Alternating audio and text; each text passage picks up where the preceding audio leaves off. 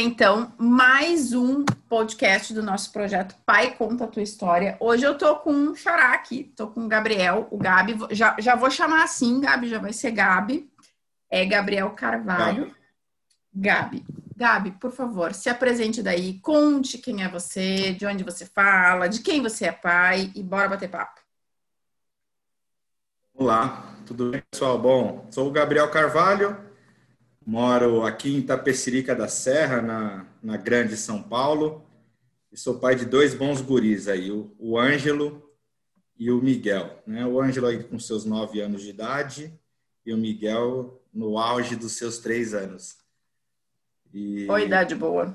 Trabalho com indústria, para a área comercial de uma indústria de suplemento e, e nesse meio tempo todo aí a gente junta tudo, paternidade, trabalho e vida. E na, pandem e na pandemia mistura mais ainda, né? Na, na, na pandemia misturou tudo mais ainda. Tudo. Exatamente. Exatamente. Muito bem, Gabi. Conte-nos é, como foi que a paternidade surgiu na sua vida, então? Como é que ela, como é que você veio? Isso era, era algo que você esperava, não esperava? Uh, eu gosto muito daqueles memes que a gente vê, sabe? Você já viu aqueles memes expectativa e realidade? A gente imaginando como é que seria ser pai. Eu tinha uma expectativa da maternidade, assim, que eu tenho até vergonha de falar. Uma vez eu falei para uma amiga, ela disse assim, tá, mas o que, que você imaginava? Eu digo, ah, eu imaginava eu ali sentada com meu filhinho no colo, lendo uma historinha, e aí explicando para ele as lições do colégio, brincando junto. E ela disse assim, sim, e o resto? Eu digo, que resto? Eu nunca imaginei resto. O resto eu não imaginei. Então, é o típico meme é. expectativa e realidade. Então, quero conta daí como é que bem, foi isso para você. É bem, é bem isso, assim. Bom, eu vou, eu vou voltar alguns bons anos na história. Eu tenho uma irmã, e essa minha irmã é mãe solteira. No período de gestação dela, eu acompanhei muito a gestação dela. E talvez ali tenha nascido o Gabriel pai, sendo tio, sendo o irmão mais velho e, e, e tudo mais. Mas entre esse período e o, o, fato de eu ter meu primeiro filho, é, tem uma diferença aí de oito anos, né? Entre meu sobrinho e meu, o meu filho Ângelo. Mas a história boa da minha paternidade, quando eu estava casado com a mãe do Ângelo, e nós estamos divorciados aí há oito anos, é, teve um momento do, do, que a gente estava tava junto, e aí ela falou, ah, quero ser mãe. E aí eu falei, ah, legal, quero ser pai depois dos 40. Nessa época eu estava com uns 27 anos, mais ou menos. bom, e ela falou, ah, tá bom. Sei lá. Passou alguns meses, ela falou assim, olha, quero ser mãe. Aí eu falei, legal. Ih, já e entendi. pai, né? É. Vamos depois dos 40. Ela falou assim, olha, eu vou ser mãe. Se você vai ser o pai do meu filho, já é outra história. E, e mulher, quando encaqueta okay. com isso. é, eu falei, ok, adoro ser pai, então bora. E aí, diante de, é, a gente teve é, é, a gestação do Ângelo. Período gestacional, nos três primeiros meses de gestação, descobriu-se que o nosso bebê, então, tinha um problema renal. E aí, é, a gente começou a ir toda semana para exames de ultrassom, para acompanhar o rim do bebê, do, do feto. Então, ele tinha é, um, um probleminha chamado pielorectasia renal, que foi identificado nos três meses de gestação, que é um refluxo do, do, do, do fluxo da urina da bexiga, ao invés de ser expelido para a uretra, do rim esquerdo voltava para o rim. Então, da bexiga volta para o rim. E aí isso causava um problema no próprio rim, né? Porque ele só é um caminho de ida. Então, é, por que esse acompanhamento semanal? Porque se esse fluxo ele aumentasse o volume, é, teria que fazer uma intervenção cirúrgica ali ainda, dentro da barriga da mãe. Entrou e aí, ok. Então, foi toda semana. Eu lembro que quando a gente estava no sétimo mês, sexto, sétimo mês de gestação, a gente sentou e falou assim, cara, eu tô cansado disso já, assim, eu tô cansado de ir no médico. tô de saco cheio, sabe? queria, pô, ela, ela falou assim, eu queria ter uma gestação normal. Eu falei, também queria, mas enfim, é o que a gente está tendo. E e aí falei, puxa, esse negócio, essa parada é um pouco mais responsável. Meu sobrinho foi muito light. e é uma diferença gigantesca, Angelo, né? É, e o Ângelo nasceu no oitavo mês de gestação. Já nasceu é, e já foi para a cirurgia do, de rim. Então, ele nasceu, passou umas duas horas e já começou a cirurgia dele, né? E aí ele ficou no hospital ainda mais 25 dias. Então, ali, ali, naquele momento ali, que você ouve o choro do bebê e que você pega e dali ele já vai para uma cirurgia, e eu acompanhei a cirurgia porque a mãe dele estava terminando de, de fazer ali o, o pós-parto, é, foi um período, foi um momento que você fala, cara, a vida vai ser essa aqui, ó, vai ser esse, essa correria. Deu medo? Medo. Deu muito medo. Eu imagino. É muito novinho, enfim, é, é desse tamanho, né? Uhum. Nascem tão pequenos. É, já passando por aquilo, mas foi a cirurgia foi um baita sucesso, assim. É, Ângelo teve o acompanhamento para ver fluxo do, do rim, bexiga, né? Esse urinário dele nos três primeiros anos de vida, e não precisou de mais nenhum tipo de intervenção. A intervenção que fez foi colocar como se fosse uma, uma válvula de contenção ali no, no rim ali. Então já não volta mais o, o, o xixizinho e tá tudo segue o fluxo normal. E no engraçado que no terceiro ano de vida dele também a gente começou a suspeitar de, de algum problema de transtorno da mente, mas sem saber o que era, pelo fato do desenvolvimento dele não acompanhar. Mas ali ainda, voltando nesse período entre o nascimento dele até chegar essa época, é, o Ângelo sempre esteve mais tempo comigo.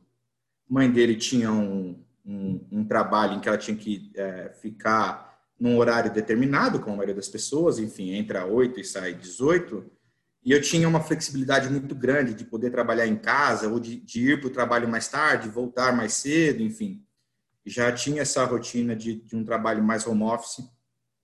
Então eu ficava com o Ângelo, às vezes levava ele para o berçário, às vezes pegava do berçário ou quando não pegava ele com a babá que ficava em casa. Então, normalmente eu dava o último banho da noite, colocava para dormir e tal. A mãe conseguia ficar e curtir mais tempo com ele na durante o fim de semana. Então a gente sempre foi muito grudadão, eu e ele, muito assim. Tem tem uma série de coisas e essa paixão por ser pai, acho que ela ficou, acho que ela estava dentro de mim assim. É, é, fui pai aos 30 anos, né? Quando a gente, quando o Ângelo nasceu, ele nasceu um dia dez antes do anos antes do dez anos antes do planejado, então. 10 anos antes do planejado. Aliás, eu faço 40 o ano que vem. Só eu fico pensando, falei, será que eu quero ser pai só depois dos 40? Não. Tô, tava louco. Devia ter tido antes. Mas nasceu numa época maravilhosa.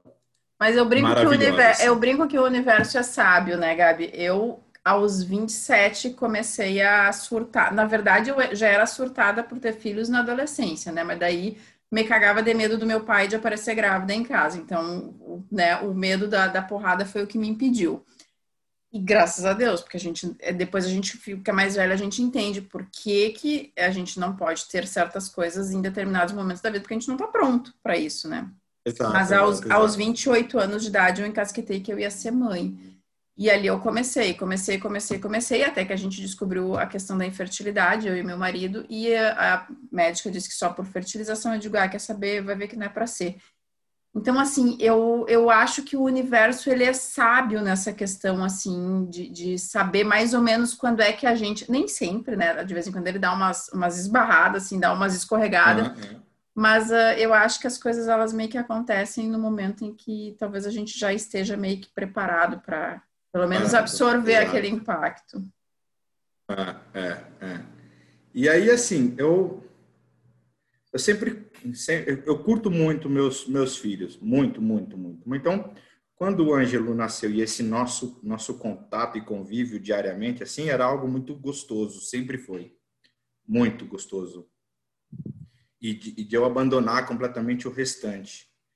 E é, sempre as pessoas me perguntam assim, nossa, mas você é um pai muito legal, não sei o quê, por que você é desse jeito? Eu falo, gente, eu não, não sei por que, que eu sou desse jeito, mas as minhas memórias afetivas, eu tenho muito meu pai muito presente na minha infância, assim, muito, assim, de, de tipo, trabalhar muito. Eu lembro que meu pai chegava às 11, meia-noite, e aí, tipo, eu levantava da cama, ia ficar com ele, e ele e não lembro dele falar assim, ó, oh, eu tô cansado, filho, não vamos fazer isso agora.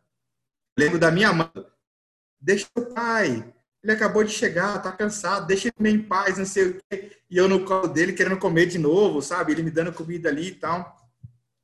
Então, acho que talvez seja uma troca, assim. Eu ganhei tanto e é tão natural voltar a isso. É... E, e, e o, o, o, sentimento mais, mais difícil, assim, talvez tenha sido uma vez roubaram meu carro, me assaltaram. Na, eu estava tirando o carro da garagem e o Ângelo estava dentro do carro, bebê ainda. Né? E aí eu falei assim, ó, vocês levem tudo, mas eu tenho que tirar meu filho do carro. E aí o cara com a arma, né, apontada aqui, ali, e aí falava, não, vai. E eu falava assim, eu tenho que tirar meu filho do carro. Vocês vão levar o que vocês quiserem, mas eu tenho que tirar meu filho do carro. E tinha uma, uma, uma, uma, uma lembrança ruim dessa nossa violência, que é daquela criança do Rio de Janeiro, que, enfim, sofreu uma morte trágica é, por conta disso. Então, eu lembro, e aí veio um sentimento muito difícil de, de, de medo, de medo. Acho que eu nunca senti tanto medo na vida como eu senti naquele dia. Né? E não era medo assim da minha vida, era medo da vida dele, sabe? É, aquele dia foi, que... foi puxado, foi pesado. Aquele dia foi pesado. E eu passei uma semana sem ir para o trabalho. Sim, é aqui eu... que eu tenho que ficar. E eu, eu fico imaginando porque você sabe que quando eu trabalhei no banco, a gente fazia muito treinamento, a parte gerencial fazia muito treinamento sobre essa questão de segurança, né? Sequestros e, e quando envolve família, onde fragiliza, né? E acabava que a área de segurança trabalhava muito isso, assim. Então, eu teve uma coisa que me gravou muito e eu sempre falava isso pro meu marido, né? Eles diziam assim pra gente: quando você for abordado e estiver dentro do carro, e que estiver com um filho pequeno dentro do carro, você nunca desça do carro para abrir a porta, para tirar a criança pelo lado de fora. Você sempre tire a criança pelo lado de dentro. Porque no descer, é, pode correr o risco da pessoa entrar no carro e ir embora e você fica ali sem a criança, né? Então sempre ficou, esse troço latejava na minha cabeça, lateja até hoje, né? Do tipo assim, é mostrar as mãos, você mostra as mãos, diz, explica tudo que você vai fazer, ó, vou tirar o cinto, agora eu vou fazer não sei o quê, e dizer, eu vou pegar meu filho por aqui, e puxa a criança, né, pela frente e sai com ela. Porque é, é, eu fico imaginando assim, que a gente sofrer um assalto ou uma violência sozinho já é algo assustador, você ter uma criança junto, nossa... É insano. É, é insano, exatamente. É insano. insano. E ali foi, foi, foi uma. Foi, e ele tinha que idade, Gabi? Meses. Ah, então é bom porque. Nesse sentido é bom porque ele não lembra, né? Eu acho que ele não lembra. Não, do... não, não, não, não, não. Ele tinha, ele tinha meses, assim. É... Mas eu passei aquela semana em casa. E um, um, sentimento que eu tinha muito, muito forte, assim, da paternidade é que eu queria ensinar meu filho a soltar pipa. Eu queria Falava, ah, quando eu tiver filho, eu vou ensinar ele a soltar pipa. Quando eu tiver filho, vou ensinar ele a soltar pipa.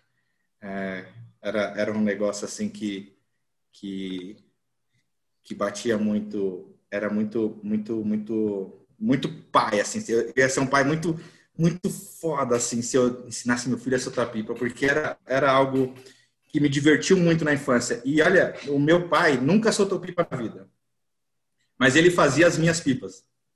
E você soltava? Soltava todas. Você sabe é, que o... Eu tive sorte. morar num bairro muito, muito, muito, muito tranquilo à época. Hoje é, hoje é um bairro de periferia em São Paulo, mas a época era um bairro que não tinha nada. Era só mato. Quando passava carro, a gente contava no jantar. Olha, hoje passou um carro. então a gente cresceu na rua, cresceu brincando no mato, subindo na árvore. Não tinha nada, nada. A rua que eu morava tinha duas casas, três crianças, contando comigo. Exato. Não tinha telefone, eu imagino, não devia ter nada. Não, não, não, não, não, não, não, tinha, não tinha nada. Exato, exato.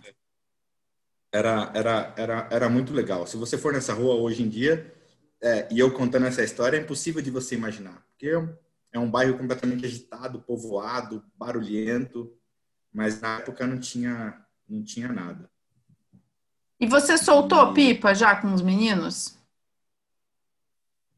Com o Ângelo, muito. Muito, muito, muito, muito. Mas uh, depois que eu me divorciei da mãe dele, eu tive um período afastado dele. Então a gente separou e eu tinha uma viagem para morar em outro estado, já no período em que a gente estava se divorciando. E aí era assim, ó, eu só mudo se a gente, é, se você abrir o Skype para eu falar com ele é, diariamente tal. E, e, e todas as famílias, enfim, talvez passem por algum momento de, de fragilidade. Ele era o nosso momento mais frágil financeiramente falando. Então, precisava daquele trabalho. Então, precisava ir. Eu fui morar muito longe de São Paulo. Eu fui morar em Belém do Pará. Bem, bem distante. E aí, é, sei lá, é, eu estava lá, tinha uns seis, sete meses, e ela me mandou umas fotos e, e a, e a Ângela, a gente tem um relacionamento muito, muito bacana, assim, para ex-casais, então a gente se conversa muito. E ela me compartilhou uma foto, como se estivesse compartilhando todas as outras que já tinha feito ao longo daquele período em que ele estava crescendo, é, que era o Ângelo aprendendo a soltar pipa com o tio dele, esse tio que ele está passando esse, essa semana. E aquilo me, aquilo me fez me sentir um, um merda, um pai. Eu imaginei exatamente essa palavra agora. É, é, me fez me Eu falei assim, cara, o que, que você está fazendo aqui? Por que, que você está dando dinheiro? Sabe assim, tipo, pô, a, a, sua vida, a sua vida, a minha vida em si, tipo, nunca foi de muitas coisas, né? Vendo uma família relativamente humilde, assim, mas que, tipo, ok, dentro de todas as possibilidades a gente tinha tudo. Né? Nunca teve muito luxo, mas nunca faltou nada. Que você está fazendo aqui? Por que, que você está dando esse dinheiro se você não está ensinando seu filho a estar pipa? Era o meu sonho. Falei, pô, não tô lá. O primeiro pipa dele não foi, não foi comigo. E aí eu, eu precisei voltar. Eu tomei a decisão de voltar. Falei, não, não vai ser isso aqui. Eu vou voltar eu vou ficar com meu filho. E voltei. Alguns meses depois, dois meses depois, mais ou menos, eu voltei para São Paulo. Lembro, lembro que o dia que eu voltei para São Paulo, cheguei em Guarulhos às cinco e meia da manhã, às oito eu estava na casa da minha avó, que é quem me acolheu logo de cara, e às nove e meia da manhã eu estava na casa da mãe do Ângelo. É, e aí quando eu falei filho, ele olhou, largou a mamadeira no chão, correu, me abraçou e ficou coladinho aqui assim, sem falar papai. E, e eu imagino que a sensação, é, a, a sensação, o sentimento deste momento, você, se você fechar o olho, eu imagino que você vai sentir até o cheiro. Tudo. Que ele tá. Exato, porque tudo, é o que grava, tudo. né? Tudo. É o que marca. A gente, a gente ficou uns 10 meses longe. É eu não, não participei do aniversário de dois anos dele. E aí, é, eu falei bem no ouvido dele. Falei, eu não sei o que acontece na vida daqui para frente. Mas isso que a gente está tendo agora, esse nosso abraço vai acontecer por todo o resto da vida. E, e óbvio, ele tinha dois anos e pouquinho, não ia entender as minhas palavras, mas eu entendia bem as minhas palavras e o meu sentimento naquele momento. E, e, desde então a gente não se desgrudou. Naquela semana que eu voltei, que isso aconteceu, eu fiquei com o Ângelo uns 15 dias seguidos. Vocês já tinham é... guarda compartilhada nessa época, Gabi? A guarda compartilhada sempre foi uma decisão de vocês? Sempre foi, só que assim, a gente, a gente separou e continuou morando junto até que acontecesse essa minha viagem para uhum. para Belém. Para Belém. Né? Então, separados e entre o período da viagem foram mais ou menos uns dois meses morando na mesma casa até que eu que eu mudei para Belém e ela mudou, foi morar mais próximo da família dela, enfim, porque também não ia ficar sozinha onde onde estavam.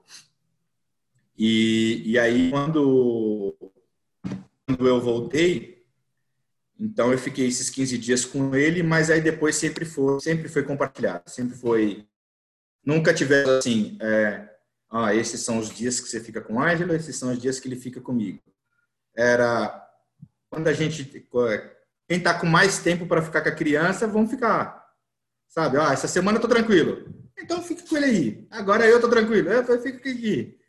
E aí a gente junto, e reunião de escola, e, e festas, e isso e aquilo, a gente sempre é junto. Então, ou ia nós dois juntos, ou essa semana dá para você ir lá na reunião que vai ter reunião no, horário tal, ou na outra semana, no próximo bimestre vai você, e, ah, vai ter médico, você leva, médico, ah, eu marco porque na minha agenda tá mais flexível e aí a gente eu vou e tudo mais. Isso sempre foi muito muito fácil e claro para a gente como férias, como, como qualquer outra outra questão de, de, de compartilhar, assim, até datas é, comemorativas, mas mais familiares, Dia dos Pais, Dia das Mães, a gente passava junto, a família junto, né? Então, é, isso sempre foi, foi muito legal, mas eu lembro, eu lembro de saborear aquela semana que eu voltei, aqueles 15 dias que eu voltei para São Paulo, eu saboreei assim a paternidade como nunca tinha saboreado na vida. Nem quando ele nasceu, assim, aquele aquele aquele período foi talvez para falar assim, é isso aqui que eu quero, é, é isso que vai ser a minha vida. E aí eu vou moldar ela disso para outras coisas. E aí, enfim, depois você volta à rotina de, de, de trabalhar por aqui e tudo mais, e, e aí você vai encaixando é, a, as visitações, e, e, nós morávamos longe um do outro, né? Então, normalmente eu pegava o Ângelo na quinta-feira e aí ficava com ele até o domingo, né? Pegava quinta, de quinta a domingo, de quinta a domingo, até que eu passei a comprar um carro e depois a gente morou mais próximo. Aí era a qualquer momento, assim. nunca, nunca mais teve nada é, quanto, quanto a isso, assim. Às vezes passa o Ângelo passava semanas aqui é, e às vezes semanas lá e já aconteceu dele estar tá aqui a mãe dele fala filha você não vem para casa ele fala eu não quero não vou ficar com meu pai e, gente, eu sempre brinco com ela e falo ah vitória dos homens e e aí, às vezes, aconteceu o contrário. Falava, filho, você não vai ficar com o papai? Ele falava, ah, não, papai, vou ficar com a minha mãe. Eu falava, dessa vez os homens... E é, e é, muito, e é muito legal isso, né? Uh, tem uma coisa que é muito comum de acontecer quando a gente tem pais é, separados que não vivem na mesma casa, a, criança ela é muito perceptiva, né, Gabi? Ela é muito atenta ao modus operandi do pai e da mãe, assim. Então ela sabe. Eu me lembro até hoje exatamente para quem que eu tinha que pedir A, para quem que eu tinha que pedir B na minha casa. E meus pais não eram separados, eles viviam juntos. Mas eu sabia que se eu queria um livro, o livro, a, a, minha família sempre foi uma família de, de assim, é mesmo, mesmo relato seu, assim, nunca nos faltou nada, mas a gente sabia que não tinha grana sobrando para pedir o que quisesse. Éramos três filhos, né? Três irmãos. Então eu, eu lembro até hoje que, tipo assim, se a minha irmã precisava de um tênis, era a vez dela, e aí o próximo ter, a, a ter direito naquele, né, num tênis, tinha que pagar primeiro aquele tênis para poder. Nunca dava para ter os três juntos a mesma coisa. É. E aí, quando eu entrei na adolescência, eu fui a primeira, porque eu sou a mais velha, eu queria, assim, a calça da, da, da né, a calça da, da época, eu queria o tênis da, da, da época e tal, então eu infernizava meus pais, pobres criaturas, elevo eles aos céus todos os dias, porque passar por uma adolescência com um adolescente é, é algo desafiador. E aí eu infernizava eles, mas eu sabia, para quem que eu tinha que pedir exatamente o quê. Então, eu era apaixonada por livros, eu e meu pai também. Meu pai tem um, né, a paixão pelos livros veio do meu pai.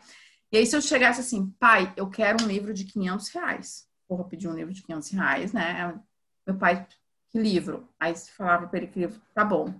É, fim do mês a gente vai dar um jeito. Ele, ele dizia quando as coisas iam acontecer. Agora, se eu chegasse para ele e dissesse assim, pai, eu quero uma calça da Elos. A Elos era, né, o supra-sumo da Leves, da Elos, eu quero uma calça da Elos aqui fazendo um merchandise gratuito. E aí ele dizia, ele, eu sempre me lembro dessa cena, ele lendo o jornal, ele na época que ainda pegava os jornais para ler, né? Eu, ele nem levantava o olho do jornal, dizia, aham, tá, tá bem. Eu disse, pai, tá, pai, quando que a gente pode comprar? Não, depois a gente vê. E nunca acontecia. Agora, se eu pedisse um livro de 500 reais para minha mãe, ela me dizia assim, tá louca? Que livro é esse? Não, tá louca, não tem noção. Mas se eu pedisse uma calça para ela de 200 reais, ela ia dizer: Ah, que calça? Ah, mãe, é uma calça, todo mundo tem, porque eu preciso da calça, porque se eu não tiver a calça, eu contava uma história triste. A minha mãe ia lá na loja, fazia um parcelamento em 200 vezes, coitada, e nos dava calça. Meu pai jamais me daria uma roupa desse preço, mas ele me dava o livro. Então eu sabia que livro era com meu pai, bobagem, abre e fecha aspas, era com a minha mãe né? As coisas fúteis, que nem a gente brincava lá em casa, era com a minha mãe. Minha mãe, a gente passava a conversa nela, ela, coitadinha, ia lá e, é. e, nos dava. Então, o que eu quero dizer é que a criança e o adolescente, ele sabe exatamente onde que ele tem que ir. E quando a gente tem casais separados, geralmente o que acontece é que em determinada idade a criança começa a jogar com isso. E se não existe muito. um alinhamento muito, muito forte do, por parte do, do, do pai e da mãe, né? do tipo assim, ó, aqui vamos combinar, vamos fazer uns combinados gerais aí. Não é que vocês têm que, né? Ah, na casa do pai é assim, na casa da mãe também vai ser assim, não.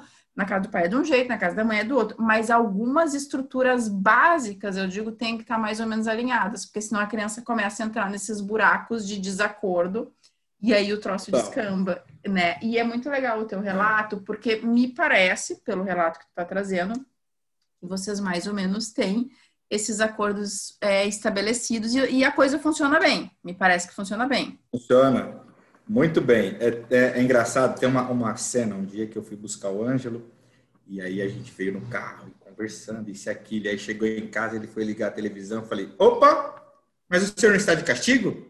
Ele olhou com um olho desse tamanho e ele falou assim, não, papai. Eu falei assim, não tá de castigo? ele falou assim, não. Eu falei, ué, mas não foi essa história que sua mãe me contou. Você conversa com a minha mãe? Aí eu falei assim, converso com a sua mãe todo dia. Aí ele falou assim, ah, papai, mas eu já pedi desculpa para ela. Aí eu falei assim, tá bom, mas você tá de castigo. Aí ele baixou a cabeça e falou, tá bom. Aí aquele dia ele entendeu que o pai não dava mais para dobrar o pai e a mãe em algumas coisas. Exatamente, exatamente. E, e, e, a gente a gente conversa muito assim, principalmente mesmo essa questão do das coisas que, que, que a gente permitiu fora de curva ou não permitiu também fora de curva, né? Então é, eu e a mãe dele, que é a Silvana, a gente conversa bastante. Ó, essa semana aconteceu isso, isso, isso. E deixei fazer por conta disso, disso, disso. Ou não deixei fazer por conta disso, disso. E gostaria que você continuasse aí.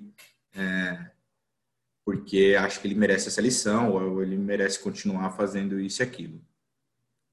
E segue a mesma coisa em relação à escola, né? principalmente período de escola, e pelo fato dele ficar, às vezes, semanas aqui ou semanas lá, ou às vezes alguns dias aqui e outros dias lá. E o mesmo para reuniões escolares, para médico e tudo mais.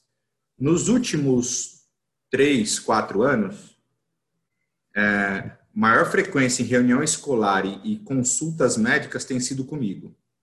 Mas volta aquilo, pelo fato de ter um trabalho muito mais flexível. Então, eu acabo agendando mesmo as, as, as consultas médicas de Ângelo para o meu horário né? E aí eu só compartilho com ela e falo, ó, marquei neuro, marquei fono, marquei, enfim. Por conta do TDAH, a gente tem uma série de coisinhas que... E aí eu falo, marquei, marquei, marquei, marquei, marquei, já tá com a minha agenda. E aí, normalmente, quando ele precisa fazer exames, ela leva. Porque aí é mais de fim de semana, os laboratórios normalmente abrem de fim de semana, e ela fala, opa, os exames aqui deixa que eu faço. E a gente fica nessa. Consultas médicas a gente vai na semana, porque a maioria dos médicos atendem mais na semana aqui, nos fins de semana. Os, os exames laboratoriais, quando, quando são necessários, normalmente ela leva. E reuniões escolares acaba indo eu, na maioria das vezes, por, porque são em horários. Pô, as escolas são sensacionais, né? Mas elas, é no horário da aula, e, e enfim, eles estudam a maioria do tempo à tarde. E aí, quem tem a maior flexibilização de horário, de horário sou eu. E aí volta naquilo, né? Você vai na reunião e você liga, e, ó, aconteceu isso e isso, falaram disso e disso, conversei com isso, fulano, ciclano, beltrano, e assim, e assim vai. Então isso é muito, muito louco. No meio dessa, dessa loucura toda, assim, com três anos, a escola começou a suspeitar que Ângelo não seguia o mesmo desenvolvimento que as, as crianças de modo geral. Chamou a gente para conversar, falou: aconselho vocês a procurarem. O que, que mais chamou a atenção, assim, o que mais se destacou, que, que fez com que, né? Ele tinha um uhum. retardo na fala, tinha, não, tem até hoje o Ângelo é, troca o R pelo L, né? Uhum. É, às vezes não completa o verbo também. É, mas na época ele tinha um retardo muito grande de fala e ele ficava, ele não conseguia, é, como não consegue ainda, mas focar numa coisa, né?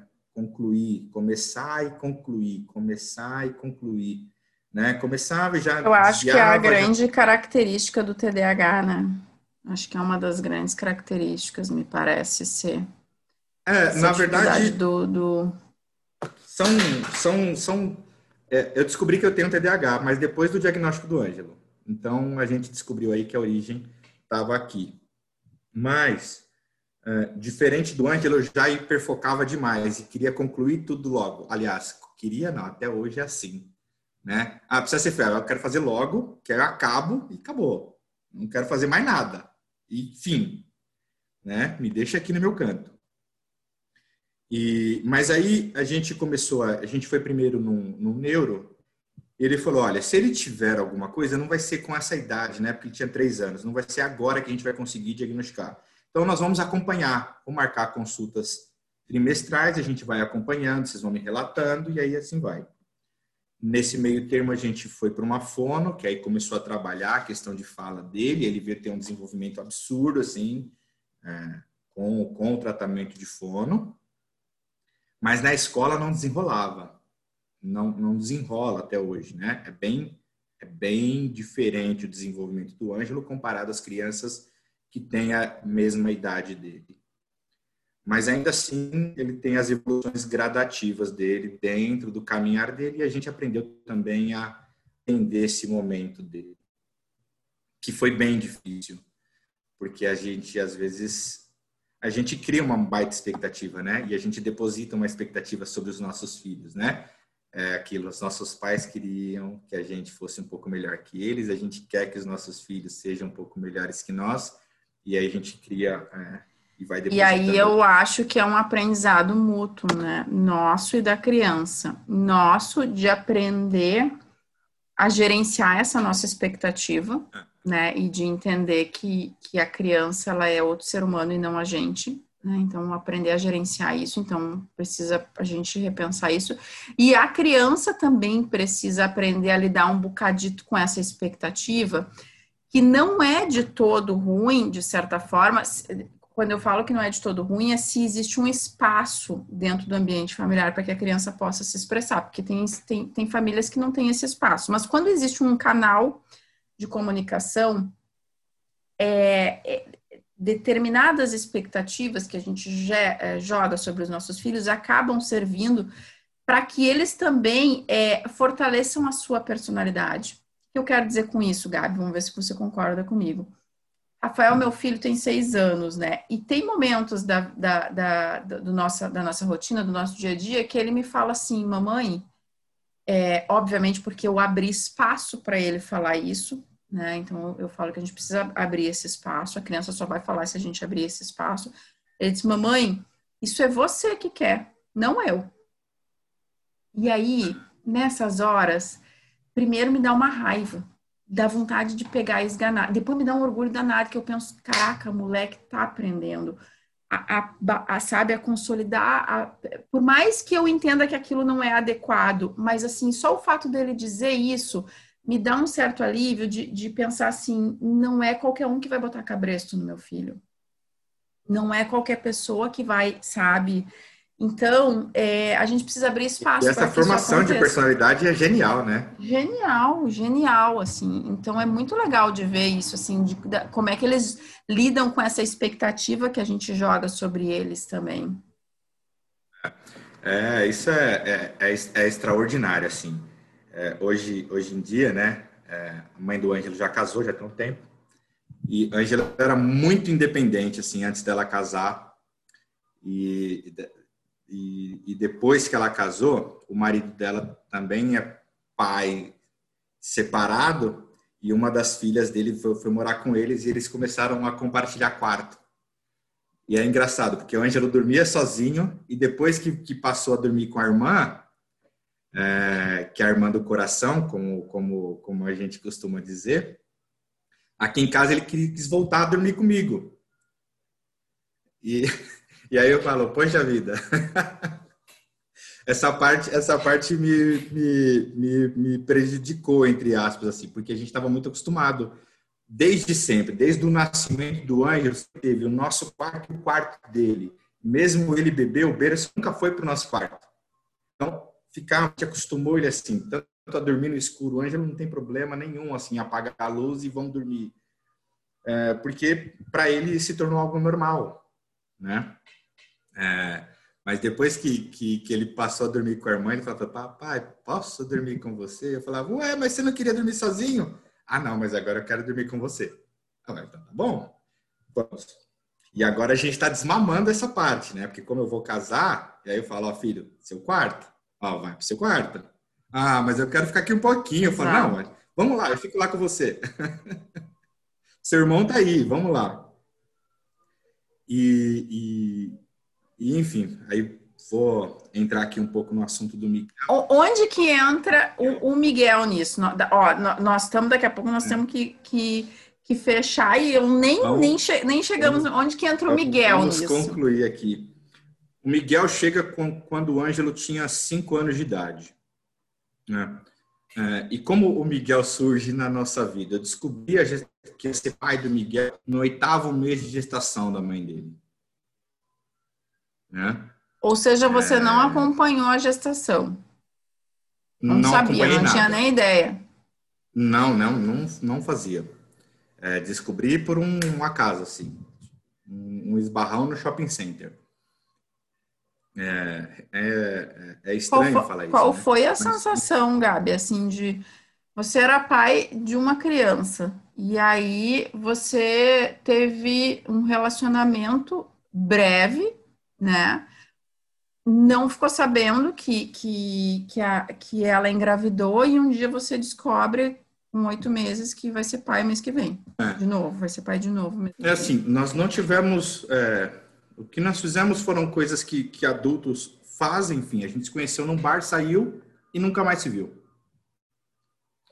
É, nunca mais. A gente se encontrou um, um dia no shopping center, eu estava passeando com o Ângelo vi a mãe do Miguel grávida e falei, oi, tudo bem? Como é que vai? Quanto tempo? Não sei o que, esse aqui é meu filho Ângelo e tal. E nesse cruzado ela falou, olha, trabalho de fim de semana, mas quando meu filho nasceu eu queria trabalhar de segunda a sexta.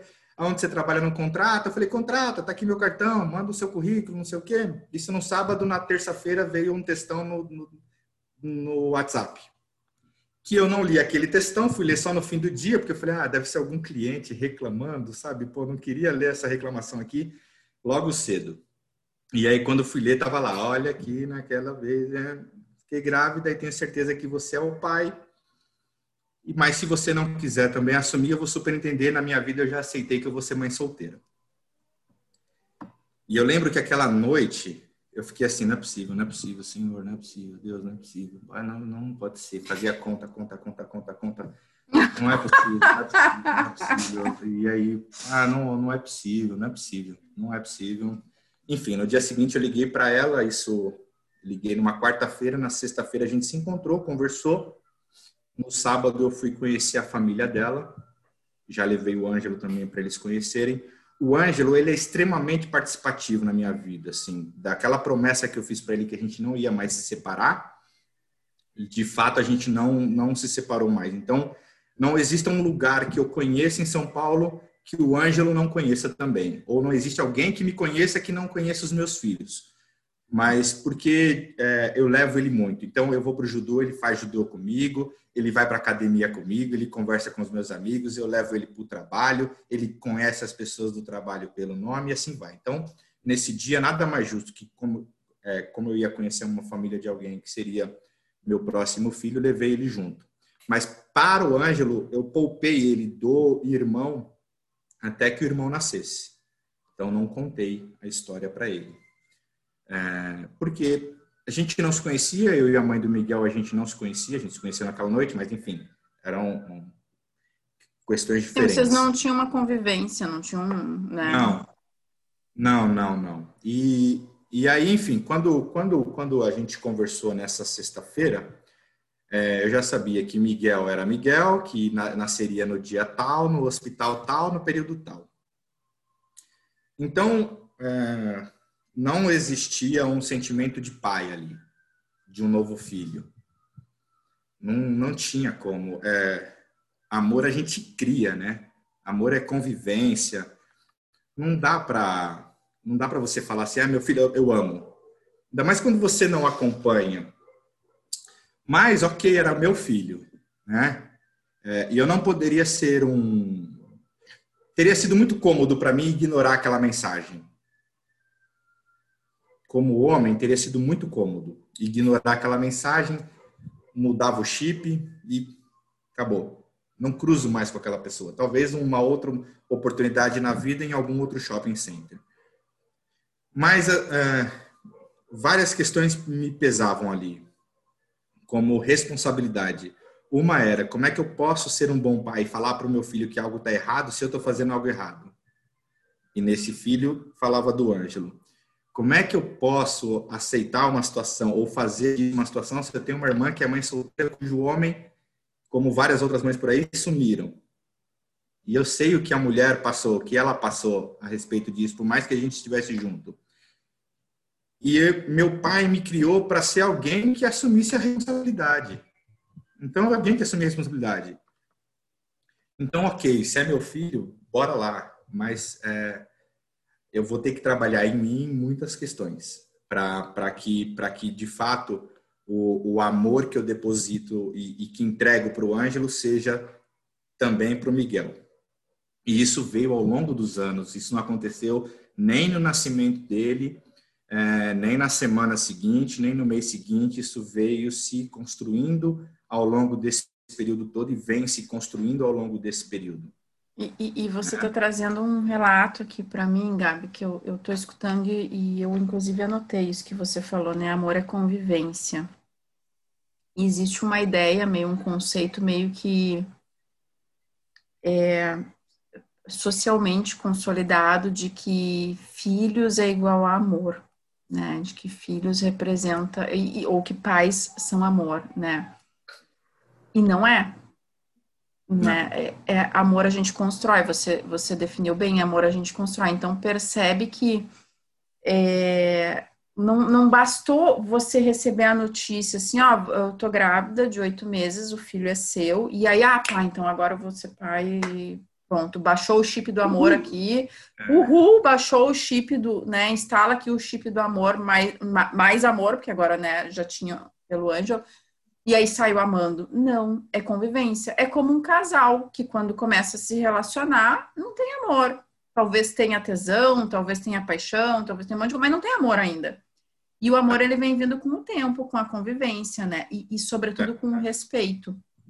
Então é muito legal isso, assim, de que o amor muitas vezes, e é muito natural, e eu quero te, te trazer um relato, assim, bem breve. Quando meu filho nasceu, quando ele literalmente saiu do, do meu corpo, eu olhei para ele e algo que que me devastou, porque Rafael foi muito planejado, foram quatro fertilizações. E algo que me devastou e que eu demorei a entender aquilo foi porque eu olhava para ele e eu pensava, eu não amo. Quem é este ser? E aquilo foi me consumindo. Como pode uma. Onde está aquela maternidade de comercial que a gente vê do Dia das Mães? Aquela coisa linda, aquele momento glorioso que nos consolida mãe. Onde está isso para mim? Então, o amor ele foi sendo construído. E até que chegou um dia que eu olhei para meu filho e digo: "Caraca, então isso é amor. Isso que eu estou sentindo agora é amor". Então é muito legal a gente ter essa noção assim de que amor se constrói. Ele não vem pronto. Não é, ah, tá, então aqui tá a caixinha, você vai ser pai, te dou um sapatinho aqui, né? Aquelas coisas que a gente faz de, de revelação, às vezes, do, do sexo tá aqui. Ah, que lindo, mas é pronto, eu amo. Não, não amo. Não amo ainda. É uma construção. E, e essa sua fala ficou muito marcada para mim, porque eu fiquei pensando muito sobre isso, né? Amor é convivência, a gente precisa construir. E o Miguel as, precisou as, construir isso as, com você. As pessoas se cobram muito isso. É. E as pessoas se cobram, se cobram assim, é, você precisa mais, seu filho. Não. É, não. Mas eu preciso estar ali presente na vida dele, eu preciso, porque ele precisa de mim. Exato, exato. Mas eu não preciso amar, é, não é assim. Seria, seria muito falso. Soaria muito falso e, a, e as expressões também demonstram essa falsidade, é, caso viesse a acontecer. Então, conviver com o Miguel, conviver com essa, essa questão, ela vem, vem se construindo a paternidade do Miguel ao longo de todo esse período. Assim. É difícil você é, imaginar ou difícil você viver uma situação de você ter um filho é, com alguém que você não conhece. Você não conhece a família, você não conhece os costumes.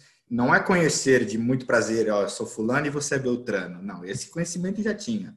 Mas é de você não ter histórico do, da família, da cultura da família, da convivência, de como dorme, como acorda, como come, como trabalha, como que pensa, qual político eles votam, que música eles ouvem, né?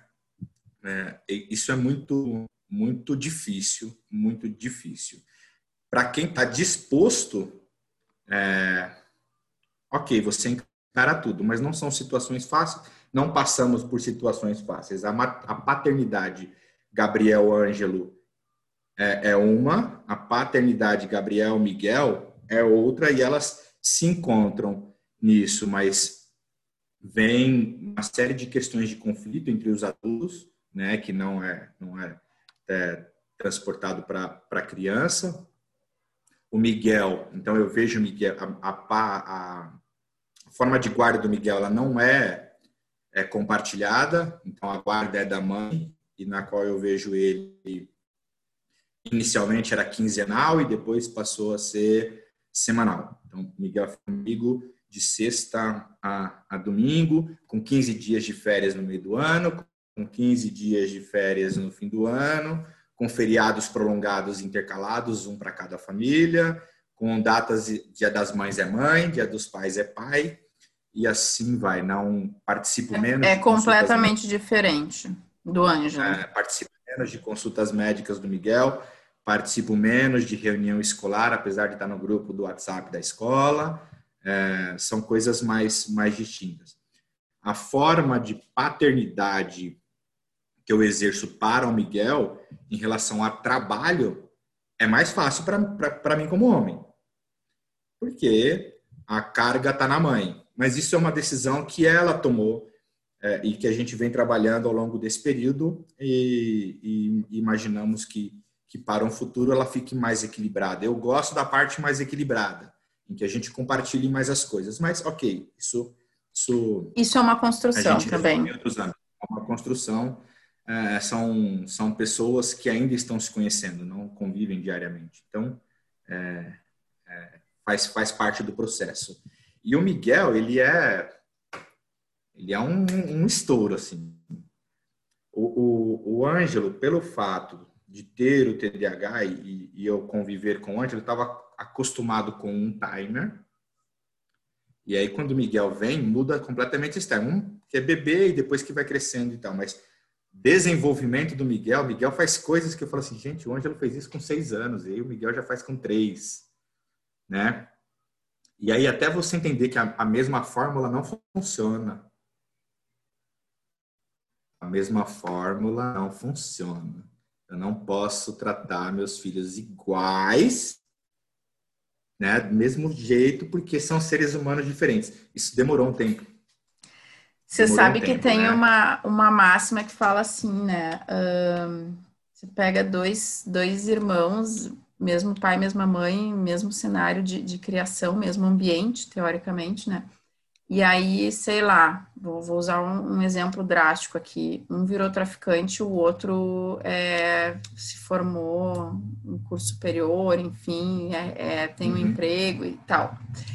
E aí vem aquela máxima, né? Você, mas você vê, né?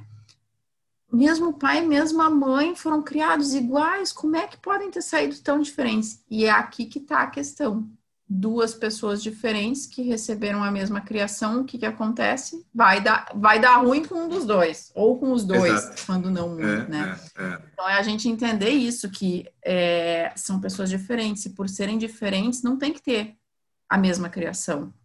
Então aquela coisa, ah, mas você fez para o meu irmão, por que, que eu não posso? Porque você é outra pessoa, porque você é diferente. É isso aí. Eu vim é, é, a, cada, a, cada, a cada período nosso pós-Miguel, então eu tiro sempre as férias é, para ficar um período só eu e Miguel. Então, um período de férias do Miguel, dos 15 dias, pelo menos a primeira semana fico só com o Miguel. O Ângelo, é, até hoje ele me cobra, mas hoje ele entende um pouquinho mais. Né? Por que, que você está passeando com o meu irmão e não está passeando comigo? Né? E aí eu sempre falei para ele, eu falei, filho, papai precisa desse tempo com o seu irmão. Então, eu preciso deste tempo com o Miguel. É, e preciso muito, assim, eu preciso, eu sempre preciso ver Miguel é, no dia a dia, como o Miguel se desenvolve nas teimosias, ele é muito mais teimoso que o Ângelo, né? É, Miguel é o reizinho da casa dele, porque é uma criança numa família que tem vários adultos, então é muito mais mimada, o que é natural. Meu sobrinho é exatamente igual, era uma criança num núcleo onde só tinha adultos. É... Então, ele é uma criança mais questionadora. Com três anos de idade, Miguel me questiona mais, me argumenta mais, me pede mais. É, Ângelo já aceita mais o que a gente fala, então eu falo, ele fala, ah, tá bom. E aí, ok na dele ali. É, são, são muito, muito diferentes e a gente, a gente, tem se desenrolado e convivido muito bem, assim, é, muito bem mesmo. Mas é, tem sido um aprendizado e, e, e é como se fosse um, uma, uma um, um, reprocessamento, assim, de como ser pai é, Ângelo e pós-Miguel, assim, porque tem que se modificar. E quando os dois estão juntos, aí é o um mundo mágico, né? Porque o Ângelo é extremamente cuidadoso e carinhoso, Miguel é espoleta, e aí Ângelo fala assim: você tem que me respeitar, que eu sou o irmão mais velho, o papai não manda você mais aqui. E aí Adorei. o Miguel fala assim: ah, eu porque meu pai deixa. Aí o Ângelo fala: papai, você deixou é muito bacana de, de ver esses debates, esses diálogos que eles traçam, né? É, e, é. e, sobretudo, eu, eu penso assim, sobretudo de, de o, o, quanto a gente, quando está conectado com isso, aprende também e, e vai amadurecendo e, percebendo, nossa, então, com o Miguel é esta dinâmica, com o Ângelo é esta dinâmica, né? E não é porque o Ângelo tem TDAH ou o Miguel não tem, mas é porque são pessoas diferentes. E, e, e, exato, exato, exato. E, todos que somos diferentes processamos o mundo de um jeito diferente. Você vai enxergar uma situação, a mesma situação, a mesma experiência, você vai enxergar de um jeito, eu vou enxergar de outro, né? E é por isso que, Exatamente. às vezes, em casos de traumas, crianças que viveram o mesmo trauma, para uma tem um significado, para outra tem outro significado. Situações idênticas, né? A forma como a gente processa. Tem um, um autor que, que ele fala assim: não é o que não é o que você não é o que você viveu, é o que você interpretou daquilo que você viveu que vai ditar a forma como você uh, vai enxergar o mundo, né? Então, essa, essa percepção do, da, do, da experiência, do como a gente processa a experiência é muito bacana de, de, de entender. Gabi. É, é, é sensacional. É sensacional. Manda a gente está é, a gente está encerrando, a gente está se encaminhando para o fim e eu uhum. tenho certeza que não falamos nem metade do que a gente tinha para falar, não é mesmo? se, se, não. Se deixar. Mas falar de filho é fácil e a gente quer sempre se alongar, né? E, e, e a, eu, eu acho que eu vou criar a versão é, episódio 1, episódio 2, episódio 3, porque tem muita coisa, mas assim esse é só um início, né? Eu quero te dizer que eu acho que esse é só um início de uma, de uma trajetória, de uma jornada. A ideia desse projeto é que a gente possa entender que estamos juntos, né? Ah, eu, inclusive, hoje criei um. Vai entrar nas redes sociais aí na sequência. Eu estou criando um projeto novo que se chama Tamo Junto pela educação dos filhos, uh, porque a ideia é essa, não é mais o pai de um lado e a mãe do outro, é nós estamos juntos. Então, é, eu acho que aí. esse é, é só o início, aí. é só o início dessa caminhada Mas... e, e, eu espero que a gente possa seguir cruz, contando histórias e seguir cruzando as nossas jornadas nessa nessa busca por uma por uma educação mais leve, mais né, mais participativa. Mais participativa. Eu, eu achei muito legal é, dar voz, a, você dar voz ao, ao, aos pais, ao sentimento de paternidade. É, quando eu criei o pai de TDAH, foi porque eu me vi perdidaço assim em relação ao TDAH. E no começo eu queria falar sobre isso, e aí mudei. E aí eu falei, cara, não, não quero mais falar só sobre TDAH. Quero que as pessoas vejam que pai também cria, né? E aí você começa a conversar com vários outros pais e observar ao seu redor, assim, é, amigos seus, parentes seus que são pais magníficos, assim. E você começa a se reconstruir como homem, e você começa a se afastar também de pessoas que você fala, mas eu já não quero mais ser teu amigo, já não é mais tão legal assim. É, é muito louco. É, é um mundo e uma vida muito louca. E só complementando aqui, mas pós-TDAH e quando a gente conhece as pessoas certas, que você cria uma afinidade, quando a gente criou um grupo de, de uma rede de apoios a pais é, de filhos com TDAH, é, que você vê o quanto falta a participação do homem. Exato. Né? Eu, eu já via isso, só que era algo nosso, assim, né? Que era dentro da minha família ali, você tem ali uma prima, ou às vezes uma colega de trabalho, alguém que trabalha contigo, que o pai também é aquele cara que sumiu, as pessoas que separaram e aí o pai separa de todo mundo, né? E eu falava, como assim? Como é que pode? Na minha cabeça sempre foi assim, como pode não curtir o filho? Porque para mim sempre foi muito divertido. É difícil, muito. Tem muita responsabilidade, mas é divertido. Divertido rolar no chão. Você, você se diverte pra caramba aqui. É, e aí, dar voz a quem faz bem essa parte é muito legal, assim, porque se falar, vamos mostrar os bons exemplos aqui, tem coisa muito boa acontecendo. Exato, exato. Muito, muito boa e, e, tem coisa muito boa acontecendo, né? É, e, e a ideia, sobretudo, é também dar esperança para essas mães que estão assim sabe? É, é, existe um, um, preconceito formado de que homem, ah, homem é tudo igual. É, outro dia eu, eu, falava mesmo, né? Eu fiz um comentário com uma, com uma amiga sobre uma situação que eu vivia aqui em casa e aí ela disse assim, mas você esperava o quê? Homem é assim, é isso aí que ele pode oferecer e é isso. E, e não, eu, eu disse para ela, não, eu me nego a aceitar que seja assim, porque eu acho que dá para a gente fazer diferente a gente respeitar o espaço de cada um, entender, tá bem, você não tá pronto ainda, tá bem, mas me deixa saber se é você não quer, se você não tá pronto, se é isso mesmo, uhum. ou se a gente pode construir um caminho, porque às vezes também é, não é que a pessoa não está pronta, a pessoa não consegue enxergar uma brecha para entrar e ser pai, é. né? Eu sei que a, que a, que a gente, a, o, o, sexo feminino também trouxe para si muito essa questão do, do maternar e do educar, e muitas vezes a gente acaba fechando os espaços para o homem entrar. Deixem a gente errar. A ideia tem a, a ver gente com vai isso. errar. Exato, Deixa a gente exato. E, tá, Tá e o bem. processo de educar um filho tem a ver com isso, deixa errar, porque é ali que a gente vai eh, crescer, que a gente vai experienciar, que a gente vai poder entender que então talvez tenha outro caminho. Ah, ok, entendi que por aqui não foi tão legal, então deixa eu ir por aqui, né?